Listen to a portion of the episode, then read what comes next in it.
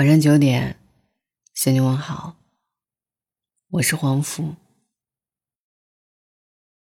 你的付出要遇上对的人。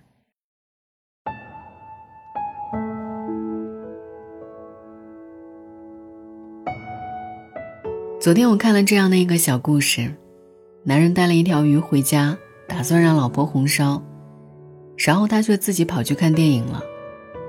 女人也想一起去看电影，但是男人说：“两个人看不是多浪费一张电影票吗？你把鱼烧好，等我看完回来跟你分享情节。”男人看完电影回来，桌上没有鱼，就问老婆：“鱼呢？”女人说：“我吃完了呀，来，你坐下来，我给你讲一讲鱼的味道。有些好笑，有些解气。”但是更多的还是心酸。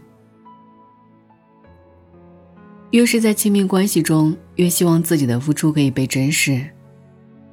可如果遇人不淑，就算给的再多，终究也只能是一场错付。任何关系都是相互的。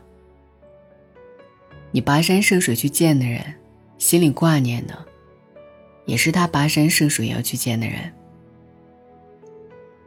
好的感情也从来都不需要其中一方卑微到尘埃里。爱一个人最好的方式，其实是要首先经营好自己。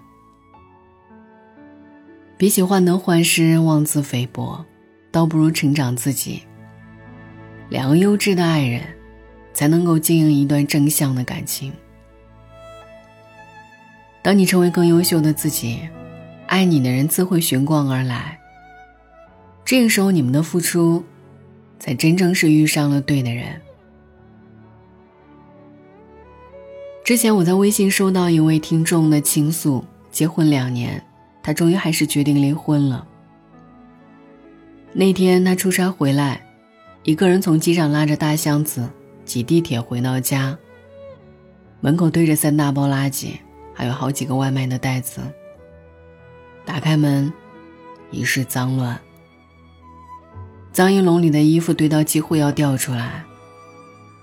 她老公从卧室床上爬起来，说：“呀，你回来了，还想提前给你准备饭呢。”这话自打他们结婚，她听了无数遍了，却从来没有一次兑现。她站在客厅里，看着周围的凌乱和老公的邋遢，无助感油然而生，一句话都不想说。只觉得失望透顶。其实从他们在一起开始，做饭、刷碗、洗衣服、拖地等等这一些的琐事，全都是他做的。对方晚上还经常会出去喝酒，每每喝到烂醉，还要打电话给他，让他去扶他回家。最开始他也不是没有尝试沟通过，可对方说自己不会做家务。两家父母也说，毕竟是男人嘛，这一些不会做也可以理解的。可是呢，到头来懂事的人没人心疼，照顾别人的人总是不被照顾。他跟我说：“我没有办法想象我以后要跟这样的人在这样的环境里过一辈子。我付出的够多了。”谁让的也够多了，我不想，也不能再继续这样了。是啊，你可以很爱一个人，但不能连底线都没有了。别人都希望你成熟懂事，可这些人从来都不会问你是否快乐。你付出再多，他们也只会觉得理所当然。但是感情天平最忌比较，只有一方拼命为爱加码，注定失衡。棋逢对手，势均力敌。你很好，我也不差，因为你好，所以我也要变得更好。共同朝着一样的大方向前进，这才是好的感情该有的样子。越长大越理解那一句老话。惠及必伤，情深不寿。当付出成了一种习惯，感情就会变得廉价，到最后你一个人委屈，他人却未必觉得被成全。苏秦说：“太懂事的女人多半命不好，他认为的爱，都是以委屈自己为代价。就好比是会哭的孩子才有糖吃，幸福，有时就是任性要来的。伸手就能拿钱的人，永远不会明白钱有多难赚；随便就能得到你的付出和被爱的人，也永远不会明白，你心里藏着多少委屈和不甘。”遇上对的人，懂你的付出，知你的不易，所以会照顾你的冷暖，顾及你的悲欢。这样的给，才是值得的。辛夷坞在书里写：“我们的心，我们的肉，长在个人自己身上，酸甜苦辣，自己尝的味道，也只有自己知道。”这世上本就没有真正的感同身受，所以你要付出，也该是一份值得的关系，是一个让你觉得舒心的人，一份能够令你开心的生活。没有谁离不开谁，只有谁不珍惜谁。失望攒够了，再爱也不得不放手。离开一个不爱你的人，舍弃一段不值得你付出的感情，于你而言是幸运，于对方而言，他再也不会遇到下一个你。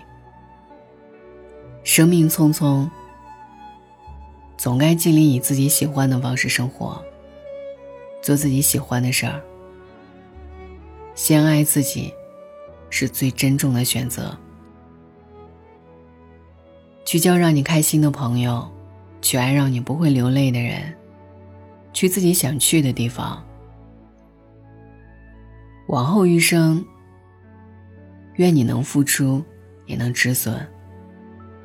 愿你爱别人，也被宠爱。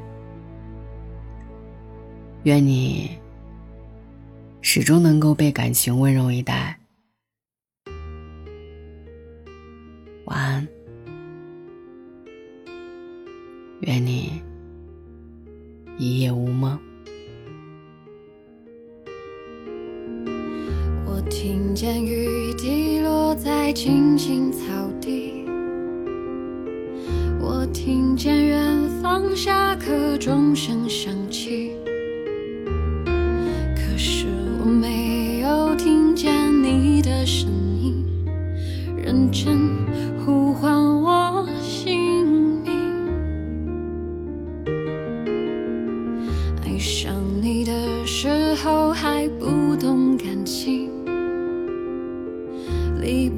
才觉得刻骨铭心，为什么没有发现遇见了你是生命最好的事情？也许当时忙着微笑和哭泣，忙着追逐天空中的流